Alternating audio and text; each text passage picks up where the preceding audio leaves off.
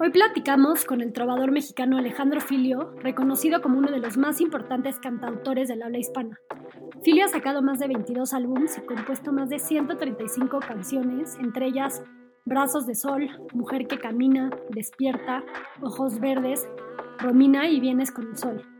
Alrededor del mundo, trovadores famosísimos como Silvio Rodríguez, Víctor Manuel Laute, Tania Libertad, Carlos Varela y muchos otros han interpretado y cantado con él sus canciones. Hoy nos comparte sus reflexiones y aprendizajes sobre algunos de los temas más tocados en sus canciones, como el amor, el dolor, la figura de la mujer y la muerte. Hablamos de la trova y de su proceso creativo, así como de la historia y el significado de algunos de sus grandes éxitos. Philly es probablemente el artista que más he escuchado. Mi mamá nos los introdujo desde chicos. Al igual que para la mayoría de su público, sus canciones me han acompañado en momentos de amor, tristeza, desilusión y pérdida, describiendo de la manera más sensible, profunda y poética estos sentimientos y vivencias que son tan difíciles de poner en palabras.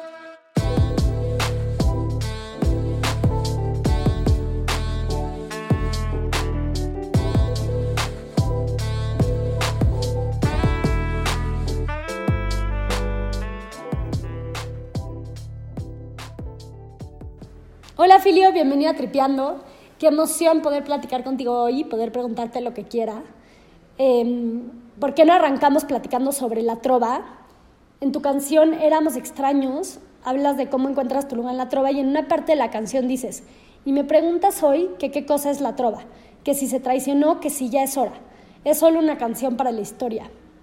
Filio, ¿es solo una canción para la historia o cómo defines tú qué es la trova?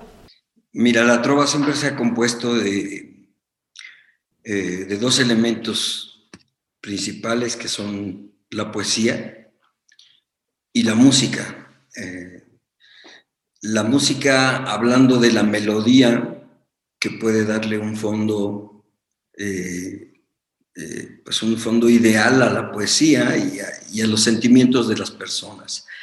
El objetivo de la trova es tratar de interpretar sentimientos, por eso, por eso está comprometida con esta forma, ¿no? para hacerlo de una manera más digna, de una manera más importante y de una manera sobre todo más profunda. Em, eh, eh, la trova tiene, tiene sus orígenes de la canción contestataria, de la canción de, de protesta, se puede decir, que surgió en los años 70 en los años 60 o 70, eh, tanto en, Europa como en, como en América. Se puede decir que las puntas más importantes de la trova son Cuba, es Francia, es España. Y a México viene llegando mm, en los años 70 con las voces de los trovadores cubanos Silvio Rodríguez, Amaury Pérez, eh, Pablo Milanés, Em, y muchos otros que formaban parte de un colectivo que se, que se denominaba, eh, que se denominaba el, taller, el taller de experimentación cubano. Esto siempre fue apoyado y siempre fue auspiciado por, por la Revolución cubana y por el Estado cubano. Por eso en México es un poco difícil eh, definir cuándo comienza la trova, de qué manera. Lo curioso es cómo la trova sigue defendiendo una forma en algunos de nosotros y sigue siendo un estandarte, una bandera para nosotros. Eh, una forma de ser, una forma de pensar, una forma de escribir. Y puedo decir que hoy en día somos, no somos muchos los que defendemos esta forma que se denomina trova. Se ha diluido mucho, me refiero a que ha habido una función, una fusión, perdón, una fusión muy, eh, yo diría muy, em, muy simpática, ¿no? Porque esta misma balada que entró en los años 80 y que continúa en los años 90 con el rock en español, viene dando origen a artistas como Edgar Oceransky, como Miguel Insunza, como tantos otros jóvenes eh, que hacen esa, esa fusión entre la trova y la balada. ¿No? tiene un nombre, no tiene eh, una definición clara. Yo siempre he dicho que se, se podría denominar trovalada, y, se cargan mucho a, las emociones, eh, mm, vamos a decir que a las emociones más superficiales, más, más elementales. Se olvida mucho, se olvida mucho el mensaje, el contenido, y se prende mucho más eh, del amor, del amor romántico nada más, no del amor en un plan global, que es lo que hizo la trova desde un principio. La canción de Por quien merece amor de Silvio Rodríguez, por ejemplo, habla perfectamente de un amor eh, que, tiene, que tiene un contenido universal, que tiene una forma de pensar global sobre el amor. Eh, pero bueno, los orígenes de la trova eh, se dan o se definen como trova en los años 90 con estos artistas que te menciono, mexicano, Alejandro Filio, Fernando Delgadillo. Y después se le da continuidad con artistas, pocos artistas, como por ejemplo Pedro Guerra, o como por ejemplo eh, Gerardo Pablo, artista poblano que ahora radica en Tijuana. Eh, son, son pocos, somos pocos los que seguimos defendiendo esta forma. Eh, necesita, necesita mucho de, coherencia, necesita mucho de compromiso, necesita mucho de conciencia. Mm, y, tal vez eso ha pasado un poco de moda, ¿no? Pues me parece muy interesante cómo defines la trova como una forma de vida, ¿no? Una forma de ser, una forma de sentir, una forma de escribir, una forma de expresar que va más allá de un género de música. ¿Y mm, qué crees que tendría que pasar para que la trova tenga un mayor alcance en México, pero también con una generación de más jóvenes? Creo que no lo pretende. Creo que la trova es un fenómeno natural. La trova es un encuentro es un encuentro con gente que insiste en emocionarse, que insiste en sentir, que se puede tachar de meloso o de, romántico eh, imposible, o incluso hasta de cursi. Sin embargo, existe mucha gente en, este, en esta nueva generación que inevitablemente se sigue enamorando y sigue creyendo en esta magia. La forma como podría ser más importante la trova sería que la gente se identificara más con este mensaje, eh, que la gente se comprometiera más con una forma de vida, que la gente eh, acudiera más a su sensibilidad, a su conciencia, a su memoria sobre todo, a una memoria colectiva que, que trae al presente muchos hechos, incluso sociales o políticos entonces, te repito, no pretende la trova, nunca, ser una música que esté sonando por todas partes. Es una, es una banda sonora para el corazón. Por eso es voluntaria, por eso es, es, es normal, es natural y es espontánea, ¿no? Claro. Sí, totalmente de acuerdo. Y, me, y de hecho, me gusta mucho cómo lo dices en otras entrevistas, ¿no? Que es importante diferenciar entre el arte, que, la trova definitivamente lo es, y el entretenimiento, que no tiene nada de malo, pero, pero son cosas diferentes. Y, y, Filio, bueno, pues los trovadores más importantes del mundo te reconocen y participaron contigo en, en, un disco espectacular que tienes, que se llama Secreto a Voces. Interpretan tus canciones desde Silvio Rodríguez, Víctor Manuel, Aute, Pedro Guerra, Tarea Libertad, entre otros. Y pues me encantaría que nos compartieras un poco más del, proceso de creación de este disco y, de tus relaciones con, con algunos de ellos. Es muy interesante, se dio de la misma manera, de una manera espontánea. Sí requirió de mucho trabajo, de mucha insistencia.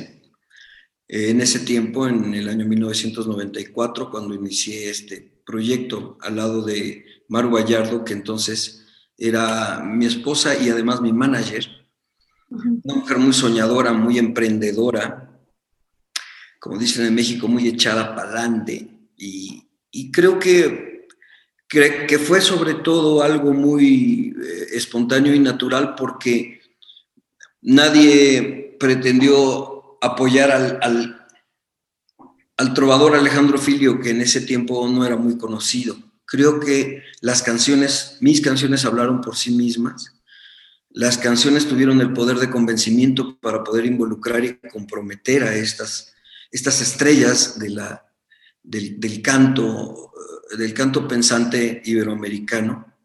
Y creo que la respuesta de cada uno de ellos se dio muy rápida, se dio muy definitiva. Cuando ya existía entonces eh, un disco que se llamaba Querido Pablo, en donde habían participado casi todos ellos y, algunos otros, eh, era el ejemplo de un homenaje hacia Pablo Milanés, cosa que no ocurre conmigo. Eh, a mí más bien me sucedió el secreto a voces denominándolo de alguna manera como un examen profesional con sinodales de primera categoría, que aprobaban o que apreciaban la forma de escribir, aprendida incluso de ellos. Eh, y entonces esto, esto se dio así, así comenzó, eh, por medio de correos electrónicos, por medio del fax, por medio de cassettes enviados en ese tiempo, enviados por, por paquetería eh, a estos países. Y entonces había que esperar tiempo para la respuesta, que fue muy rápida realmente, que fue muy rápida por, por medio del fax, por medio del Internet que comenzaba en ese tiempo. Y respuestas como la de Alberto Cortés, por ejemplo, fueron contundentes. El, el, haber enviado a Alberto Cortés ya una grabación con un piano de Miralles. Miralles es, digamos, la mancuerna de John Manuel Serrat en trabajos como este disco de poesía de Miguel Hernández o de Machado. Ese fue uno de los ejemplos, los ejemplos más fuertes que tuve de, y más importantes, de que había una respuesta y de que había una aceptación a pertenecer de alguna manera eh, a estas filas de cantores comprometidos iberoamericanos. Así fue Silvio, así fue Amaury, así fue eh, eh, esto. Pero lo más interesante fue que en el momento de grabar fui a los países, estuve en España, ahí grabé a Pedro Guerra, estuve, Aute me envió una grabación hecha, le envié yo una pista, es decir, la música y los arreglos y él me envió un formato de DAT, Digital Audio Tape, que se llamaba entonces Digital Audio Tape. Eran unos cassettes chiquitos, como lo, lo que después se utilizó para grabar video en algunas cámaras de, las, de video de las primeras.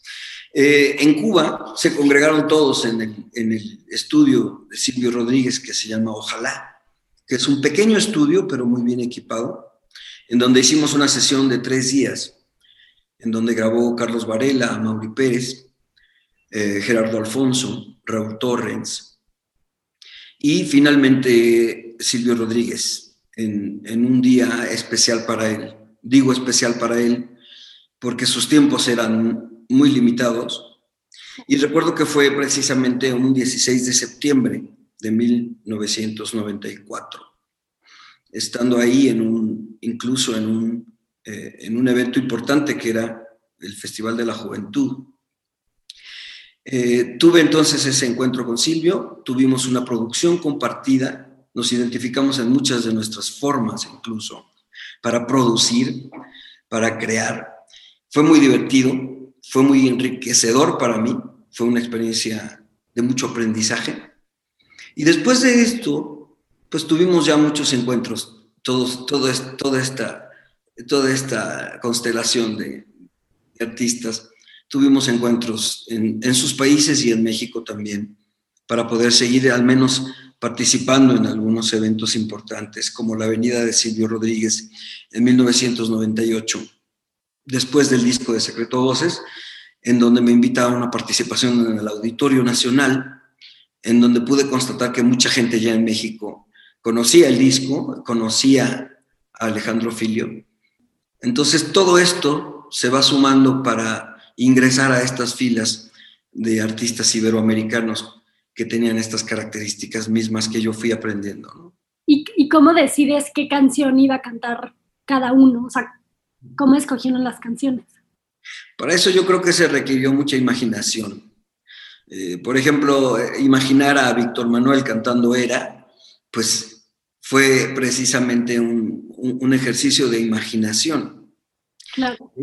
Y además creo que cada una de las canciones que interpretan cada uno de ellos, de cierta manera tiene alguna influencia de sus, de sus formas. Por eso Silvio Rodríguez tenía dos alternativas. Eh, Vienes con el Sol o Brazos de Sol. Eh, pudo haber sido cantada por Brazos de Sol, a él le gustó más Vienes con el Sol. Brazos de Sol la cantó Gerardo Alfonso, otro cubano, eh, que dijo, bueno, esta canción se me hace muy tierna, se, se me hace bonita, y nunca imaginamos que fuera la canción que tuviera más éxito, digamos éxito entre la gente, entre el público. Pero sí fue un ejercicio de mucha imaginación, eh, como ponerle también, proponerle a Tania Libertad eh, Sin la Luna, ¿no? Una canción grabada en Guadalajara, Jalisco, en el estudio Oigo, con el ingeniero Arturo Perales, que es mi ingeniero de cabecera con el que he grabado casi todos los discos. Pero ese encuentro con Tania en ese estudio fue maravilloso porque eh, fue una canción grabada a una sola toma, voz y guitarra, y se dio mucho a la manera de la trova y también habló mucho de, esa, de ese poder, de, esa, de ese gran talento que tiene Tania Libertad para cantar en vivo y acompañada por una guitarra. Entonces, cada una de las grabaciones tiene su característica especial, su encuentro especial. Qué increíble, es un disco maravilloso. Y así como tienes, es, encantaría preguntarte cómo se relacionan los acontecimientos más importantes de tu vida con los discos que fuiste produciendo. O sea, si se puede notar una relación de lo que tú estabas viviendo y, de, lo que, de, lo que, escribes en, ese, en esos diferentes momentos. O sea, qué personas y qué eventos, por ejemplo, son los que más te han marcado y cómo se ven reflejados en tu música. Pues mira, sí es una, es una expresión muy real, muy, muy sincera, que con excepción de algunas recopilaciones de, estos, de estas producciones, vienen teniendo una cronología, un, sentido de, historia de vida. Las personas más importantes creo que son las, las mujeres que han estado en mi vida, ¿no? Eh, no porque solamente me guste cantarle al amor, sino también acontecimientos eh, como la aparición de, Marcos en el 94, como ciertos fenómenos sociales que inspiran a hacer una canción como Caín, como también eh, acontecimientos importantes en la economía, pequeños descalabros económicos que inspiran a hacer la canción de Un Precio, interpretada por Leo Gieco. Y así cada uno de ellos tiene una cronología, tiene un tiempo.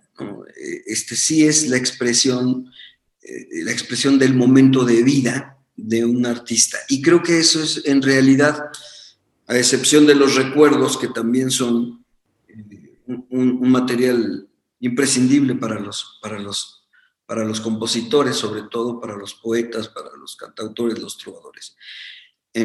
pero sí te puedo decir que, por ejemplo, hablar de, de las canciones más recientes que tengo reflejan perfectamente un momento de vida importante, un momento tal vez de cambio, de mucho cambio en, en mi persona, y que también se identifica con el cambio y, y lo que experimentamos todos en este momento.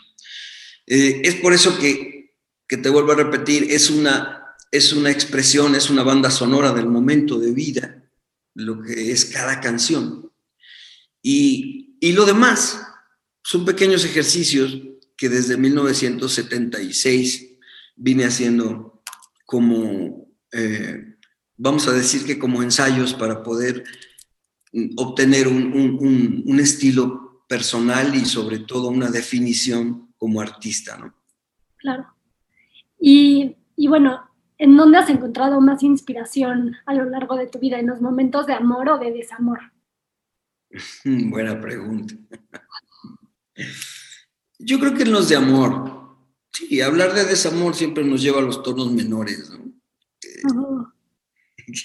Eso, eso es indiscutible. La tristeza del tono menor por su composición eh, este, por su, por su amalgama de sonidos y de ambientes, casi siempre nos remite a un momento de nostalgia, a un momento de recuerdo o a un momento de tristeza, como Sin la Luna, por ejemplo. Eh, pero yo creo que la canción que habla del amor, del amor experimentado en un momento mágico, en un momento especial. Se refleja con los tonos mayores y con, y con el ritmo y la, y la alegría de una canción y la belleza de una canción.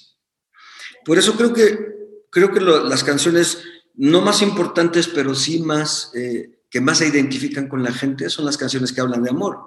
Y alguna vez me, Alberto Cortés, Alberto Cortés eh, me dijo, la mejor canción siempre será una canción de amor.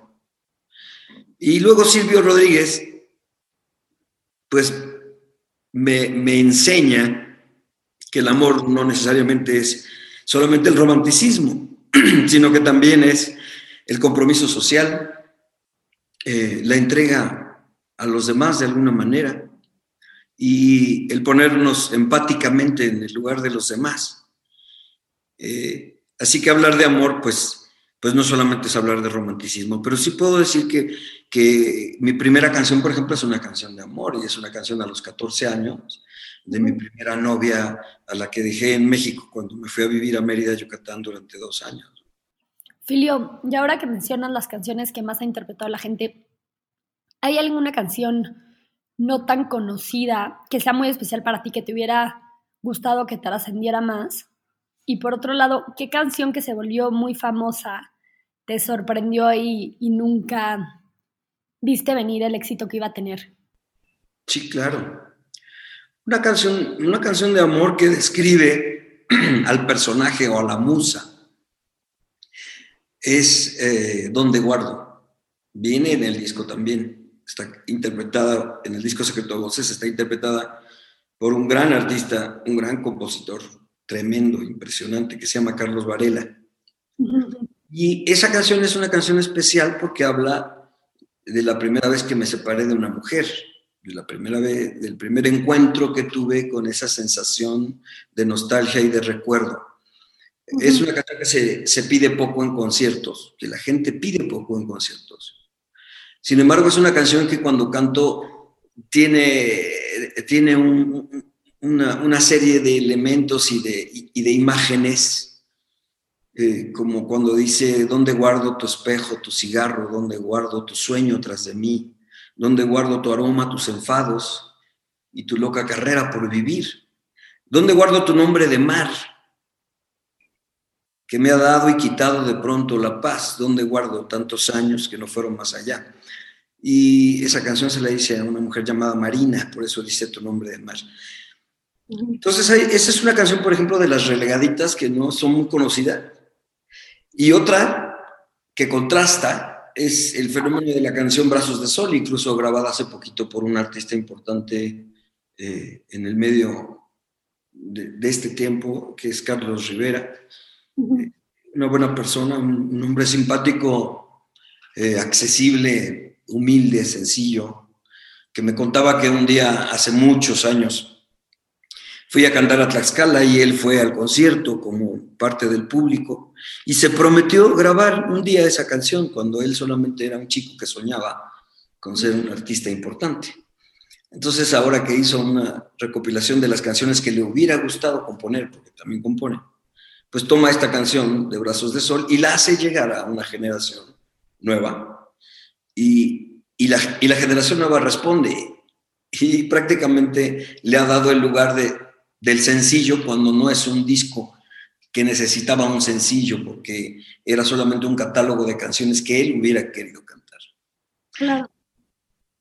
Oye, ¿puedes escoger tus canciones, o sea, tus favoritas, si tienes las favoritas o es muy difícil para ti escoger? O sea, tipo, ¿podrías escoger las cinco que más te gustan o imposible? Es un poco difícil. Ajá. Es un poco difícil. escoger. Eh, vamos a, decir que dentro de las canciones que más me gustan es Mujer que Camina, porque es una mujer, es un disco que habla completamente de la mujer. Y la canción es una canción que describe a una mujer en, constante búsqueda de sí misma y con el, y con la, con el coraje y con el carácter y con la gran cualidad eh, de imponer su, su existencia, la importancia de su existencia, ¿no? Y eso lo vemos reflejado en, acontecimientos muy recientes. Entonces yo digo que mujer que camina es algo así como una caricia, como, es algo así como una reconciliación, es algo así como algo extemporáneo, porque constantemente los hombres atentamos, a veces sin querer incluso, contra la integridad de las mujeres. Yo digo que las mujeres son seres tan especiales y tan diferentes a nosotros los hombres, que casi los considero como seres de otro planeta. Hay un libro por ahí ¿no? que dice que, que, son, somos de otro planeta los hombres y las mujeres. Totalmente. Ahorita que mencionas mujer que camina, ¿no? justo eh, lo, lo, tenía como, como otra pregunta que me llamaba mucho la atención hacerte, porque es un disco que hiciste tú en el 2001 y pareciera que prácticamente es muy relevante con lo que estamos viviendo hoy en día con el movimiento de la mujer como si fuera un disco casi casi escrito para, para lo que vivimos hoy en día y un mensaje para las mujeres de hoy. Y pues, y que también yo creo que es la razón por la que le ha llegado a tanta gente, ¿no? Y esta canción en particular. Así que me encantaría que nos contaras un poco más de esa canción y de, y hablando del movimiento de la mujer, ¿cuál crees que sea el papel del hombre en todo esto? El papel del hombre siempre ha sido el mismo, ¿no? Desde desde los comienzos de la historia, el hombre ha tenido un rol que es el de ser el cazador, el proveedor, el, el buscador de los recursos y la mujer la administradora de estos y la encargada de mantener el calor, eh, la emoción. Eh, me atrevería a decir que hasta el amor, híjole. Y, esto por experiencia, ¿no? He, visto como en mis relaciones de amor, mis parejas han tratado de mantener el amor ante todo, hasta que no, ¿no? Y, y, es comprensible.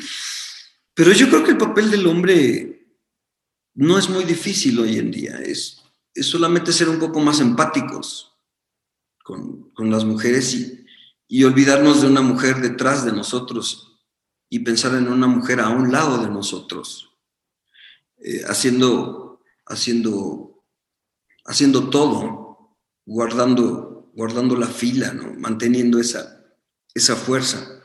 Es difícil, es muy difícil. Es muy difícil por lo diferentes que somos. Pero yo creo que es completamente posible por la complementación que nos damos precisamente por esto. Escribir para la mujer es, híjole, es, eh, personalmente digo que es cada vez más difícil. Cada vez la mujer que idealizamos se vuelve más real, se vuelve más contundente. Y entonces habrá que cantar canciones mucho más reales. Aunque el principio de, la mujer, del disco y, y de la canción Mujer que Camina es no conforme con tus ojos, te propongo menos cielo y más abrazo.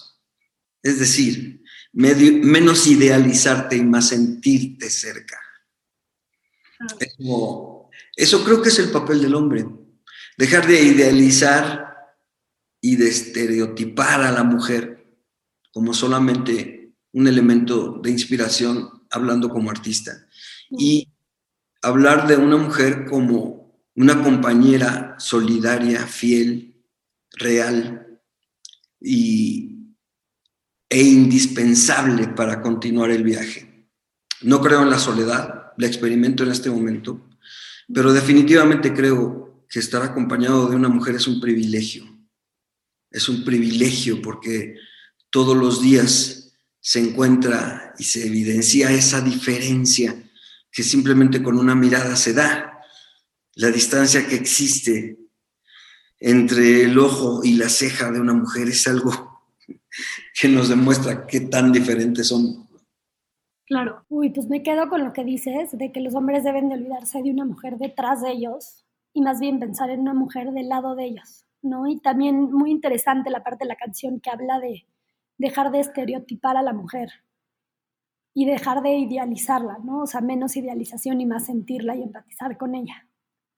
Filio, ¿qué has aprendido de tus rupturas amorosas y de la soledad ahora que la estás experimentando? Mm, he, aprendido de una manera personal que soy un ser humano antes que ser un artista, que es un ser humano que se equivoca muchas veces, pero que tiene la gran oportunidad de volver a empezar y, de recuperar muchas formas y muchas, muchas cualidades y, muchos, y mucha magia. Entonces, a través del ensayo y el error, pues me he dado cuenta de que en mi próxima relación, porque yo no la descarto, que sí, pero creo que puedo ser mucho mejor, o puedo ser tal vez como comencé siendo en un principio, ¿no? Sin, sin tantos prejuicios, sin, sin tantos problemas, sin, tantas complicaciones.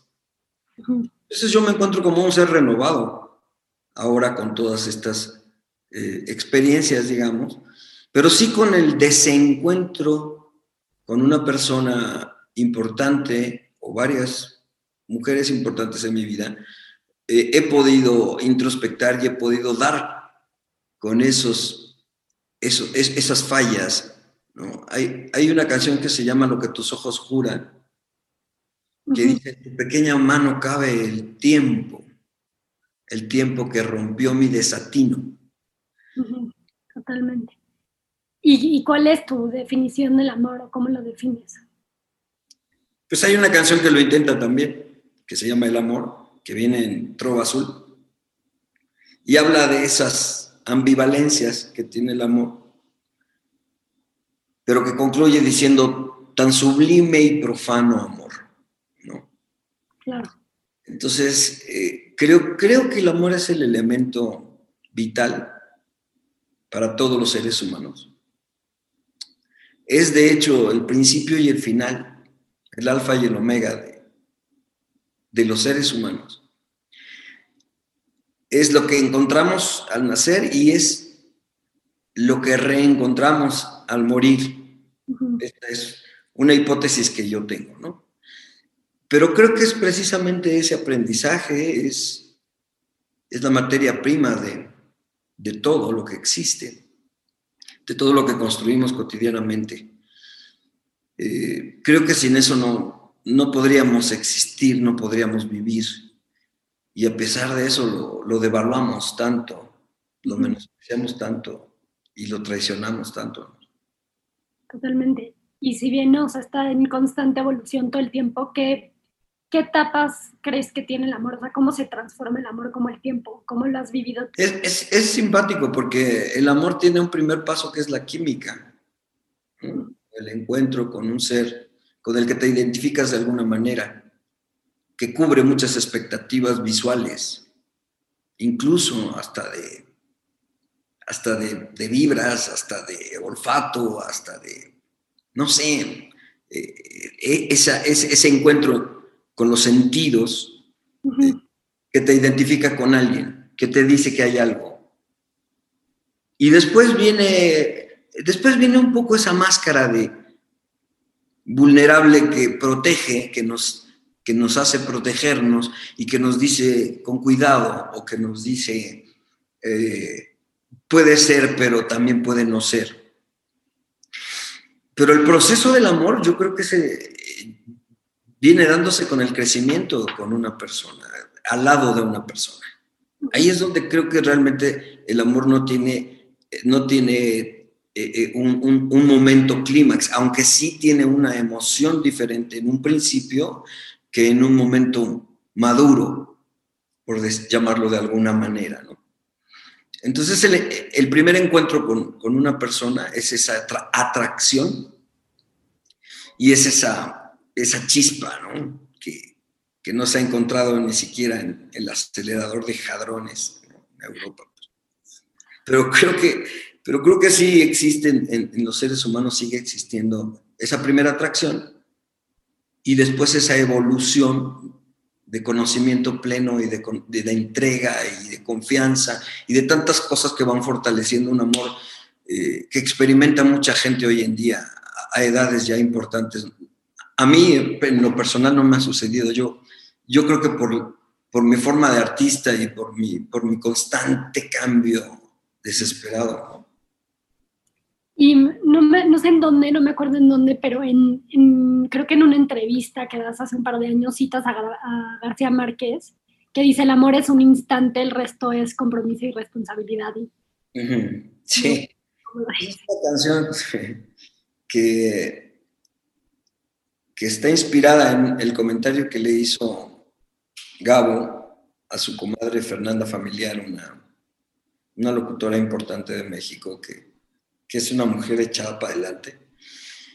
Em, y cuando tuvimos algún encuentro, Fernanda y yo, o, varias, en varias ocasiones, me platicaba mucho de la gran admiración que le tiene a Gabo y me comentaba un día que desesperada por el desamor se acercó a Gabo a decirle, ¿qué, compadre? ¿Qué es lo que pasa?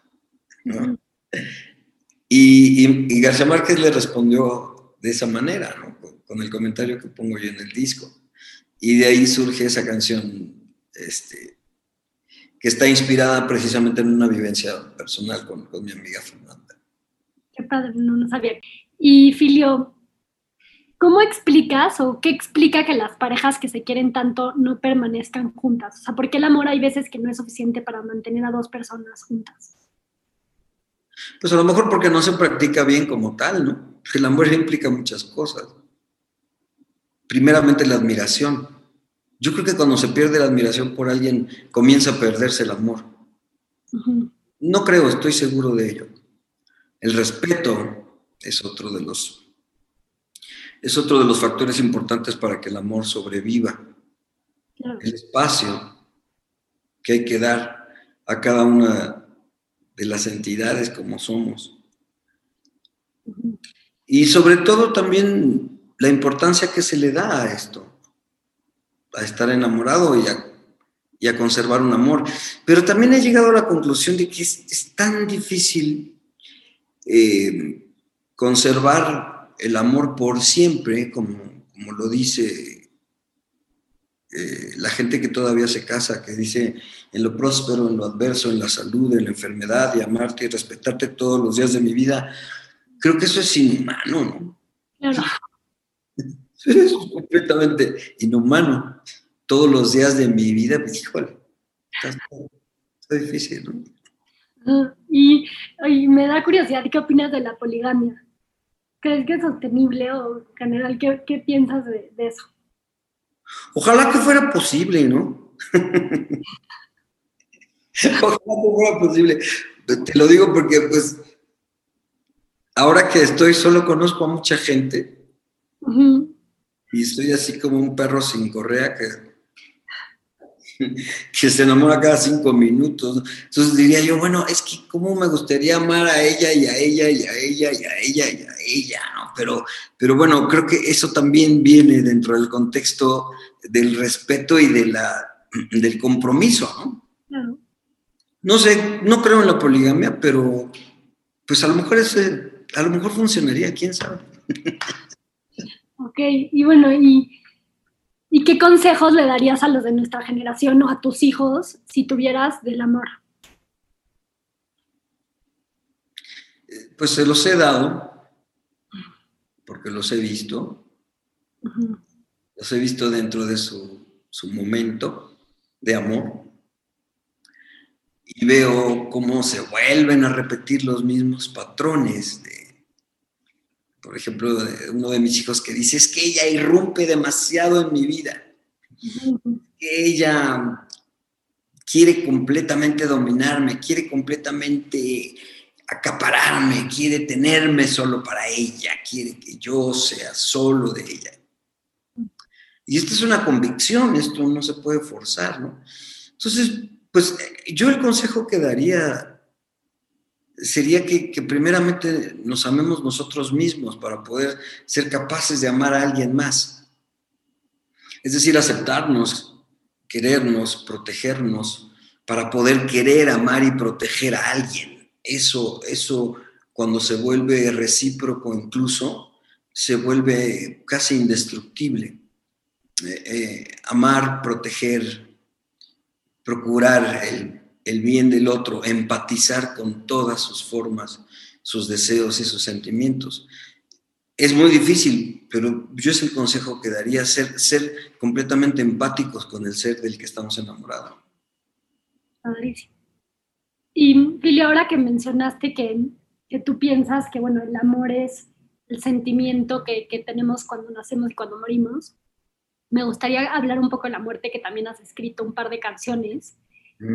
Hace poco compones la de Y este andar, donde te imaginas lo que pasa y lo que siente un niño de 20 años que, que se acaba de morir. ¿Nos puedes platicar más acerca de la canción y qué te imaginas que pasa cuando, cuando uno muere? Ok. Híjole. Pues lo que pienso podría contradecirse con muchas creencias, religiones, ideologías, ¿no? Muchas cosas. La canción está inspirada en el, en el encuentro de muchos jóvenes dándole la despedida a otro. Y de la manera como se vuelve casi una paradoja que la vida plena en su momento más importante o más fuerte, que es el de ser joven, tener energía y tener tanto ímpetu, se vuelva de repente un momento de tanto silencio, de tanto dolor y de tanta expresión. A mí me sorprendió mucho cómo todos sus amigos le dijeron algo estando alrededor, o cómo se iban acercando y hablaban con él. Y entonces me pregunté qué sentía él, qué es lo que experimentaba él en ese momento. Por eso dice, a través del cristal pude ver el dolor de los que ya no están. No es que no estuviera él, es que los demás ya no estábamos. Por eso pienso que la muerte es un paso importante, es un paso enigmático, es un paso eh, importantísimo. No sé, los budistas dicen que es el paso a la nueva oportunidad para otra vida que viene coleccionándose con otras para poder ir salvando ciertos karmas y ciertas cosas que no se resolvieron en una sola. Pero no sé, creo que creo que la muerte es algo, es algo muy importante. Y es algo que los mexicanos vivimos incluso como muy compañía de nosotros, muy en compañía de nosotros. Eh, porque todos los días se puede morir como todos los días se pueden vivir también. Para mí, siempre, como tanto para mi madre, como lo digo en la canción de Olvidaba decirte, como, como lo dice, como lo, como lo hablamos tanto, como, lo pensábamos tanto, como lo comentábamos tanto, incluso nos pusimos de acuerdo, así, eh, en esas charlas de sobremesa de que el que se muera con, primero le avisa a su compañero, decía mi mamá, me decía, y yo le decía a ella. Y, todos mis hermanos y, mi papá decían, ¿por qué hablan de esas cosas? Son, son muy macabras, o sea, son, está, fuera de contexto eso que están hablando. Pero sucedió, sucedió, y la canción existe también, también cronológicamente, también testimonialmente, también como una experiencia personal. La canción se llama Ángel de la Noche y viene en el disco ¿A quién? Y habla de ese encuentro con, con ese ángel de la noche que dice, viajaste a través de los años de polvo, de piedra, tus manos sobre mi cabeza, verdad o mentira, ¿no? O sea, creo que esa presencia la sentí, me asustó, me impresionó, pero estoy seguro que se da. Entonces, entonces vamos, eh, al menos para mí es una prueba de que la gente que muere tiene un sitio especial, tiene un proceso, tiene un fenómeno que no se desprende completamente, no por algún tiempo tal vez, o tal vez por nunca, o tal vez porque en donde está no existe el tiempo ni el espacio. Y quien muere hoy puede morir, haber muerto hace 100 años o mil. Entonces creo que, creo que por eso es un paso tan importante, porque pierde dimensiones, porque pierde materia, porque se vuelve algo que todavía el hombre ni siquiera ha descubierto. Claro, y regresando a la canción de este andar, no entiendo por qué dice, pude amarme yo, pude amarme yo hasta el final. O sea, ¿por qué el niño que se muere canta eso? Ok, correcto. Buena pregunta, sí. Porque en, en esa canción yo planteo la hipótesis de que el amor perfecto se logra cuando, cuando existe ese reencuentro con, con nosotros mismos, sin materia, sin tiempo, sin espacio, y solamente con, con, alma, con, con, esa chispita que, que, no han encontrado, te repito, ni en ese experimento europeo, ¿no? Este, creo, creo que eso sí, es un, sí es claramente una hipótesis cuando digo pude amarme yo, pude amarme yo, pude amarme yo al final. Es decir, pude experimentar lo que no pudo experimentar mi cuerpo, lo que no pudo experimentar este ser humano. Puedo experimentarlo ahora. Y eso es lo único que dice él, ¿no? Y también sobre la de olvidada decirte, que, que como platicaste, que es una canción que le escribes a tu mamá, bueno, ¿qué reflexiones te trajo para a ti la muerte de tu mamá, ¿no? La de, o cuáles son las mayores enseñanzas que te han dejado las muertes de las personas más cercanas. La pérdida de tiempo, la pérdida de tiempo de calidad. Creo que pude haber hablado muchas cosas más con mi mamá, importantes. Pude haber tenido muchas expresiones de cariño y de amor hacia ella, mm. que no creo que hayan sido suficientes pudimos tener un, encuentro mucho más, más enriquecedor ambos, pero que la vida y las circunstancias y, los viajes y la ausencia no nos permitió. Entonces esa canción es la nostalgia de, de, eso, es experimentar esa pérdida de tiempo de calidad. Pero digo, no de tiempo nada más, sino esa pérdida de tiempo de calidad que tenemos oportunidad de tener todos los días nosotros. Gracias por compartirnos esa lección tan importante que, como dices, no se trata de la cantidad o de cuánto tiempo pasamos con las personas que queremos, sino más bien de qué hacemos cuando estamos con las personas que queremos, de qué platicamos. Filio, hablemos ahora de tu proceso creativo. Me imagino que tu mayor fuente de inspiración son tus propias experiencias y vivencias y que tu proceso creativo no siempre es el mismo, pero ¿en dónde buscas inspiración cuando te hace falta? Mira, los seres humanos somos pequeños bancos de información y de emociones. Y yo funciono como tal, ¿no? Eh, aquí el chiste de, ser compositor o creador es poder mantenernos sensibles para poder coleccionar y, y recopilar todo esto, ¿no?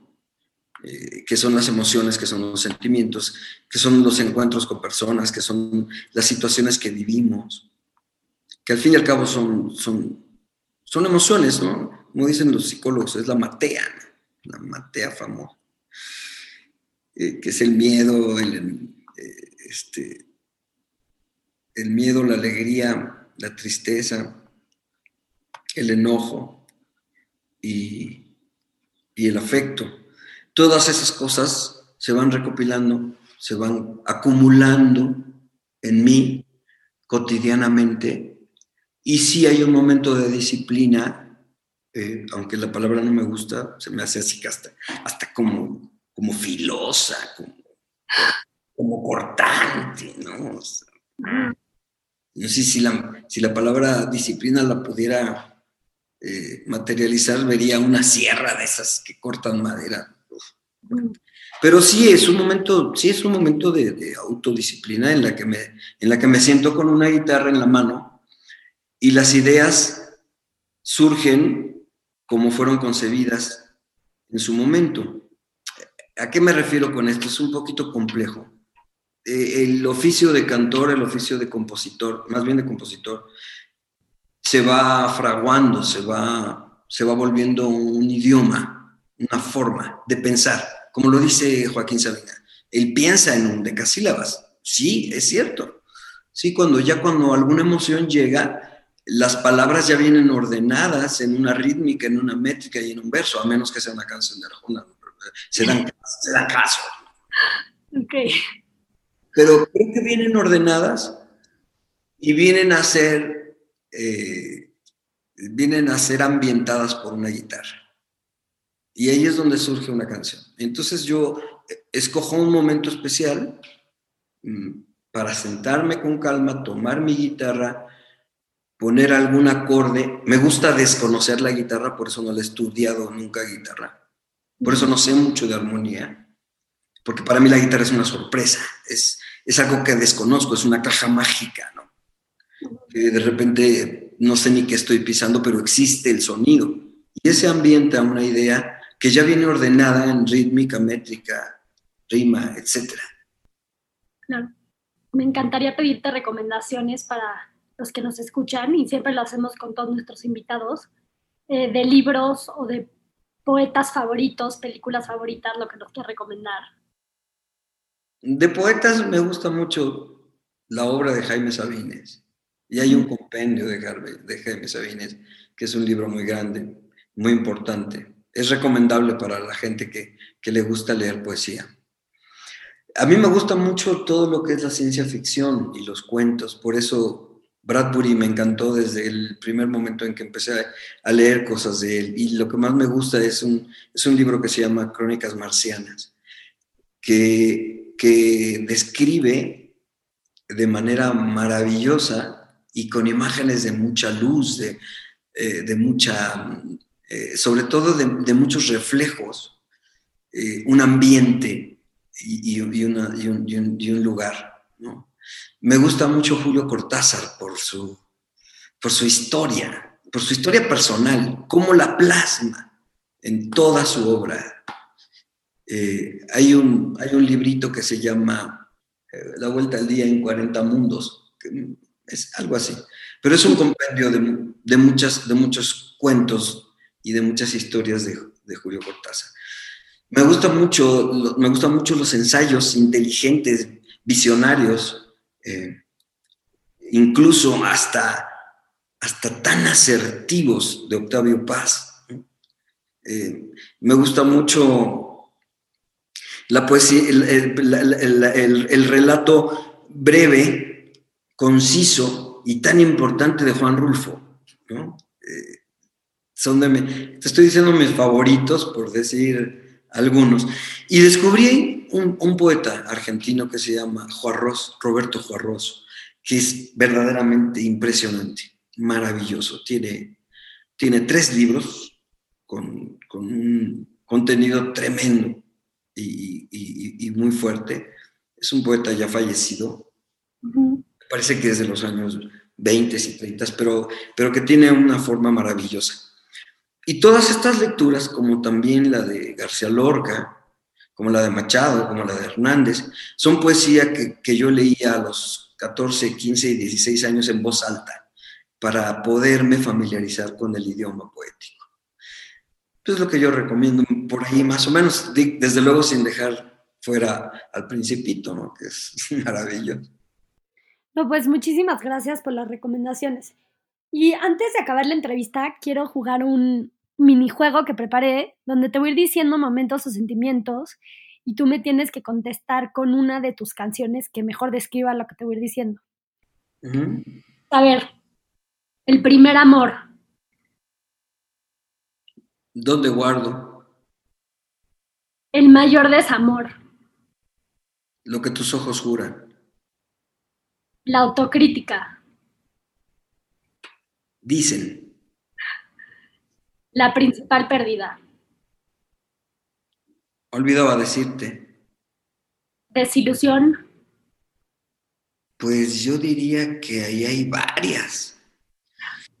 Híjole, ahí sí hay varias. Empezando por esta que hablábamos de duérmete filio, ¿no? Pero podríamos es así, duérmete filio. La más chistosa. Para la historia un reencuentro? Mm. Un reencuentro es una canción de estos días, de hace pocos, pocas semanas, y se llama Agua. Padrísimo. Infancia. Ah, seria labor. Y nostalgia. Nostalgia. Casi todas pero pues, por decirte alguna, sin la luna. Perfecto. Pues mil gracias por tu tiempo. Estuvo padrísimo platicar contigo. Estuvo padrísimo platicar contigo también porque eh, eres una prueba de que esta generación no ha perdido algo muy importante que es la memoria y el pensamiento. Y hay una canción que se llama Pecado de Omisión, que también es nueva y que está dedicada a la gente de tu generación, porque es una disculpa, es, es, un, es, un, es un pliego que, que pide una disculpa por el mundo que les estamos dejando.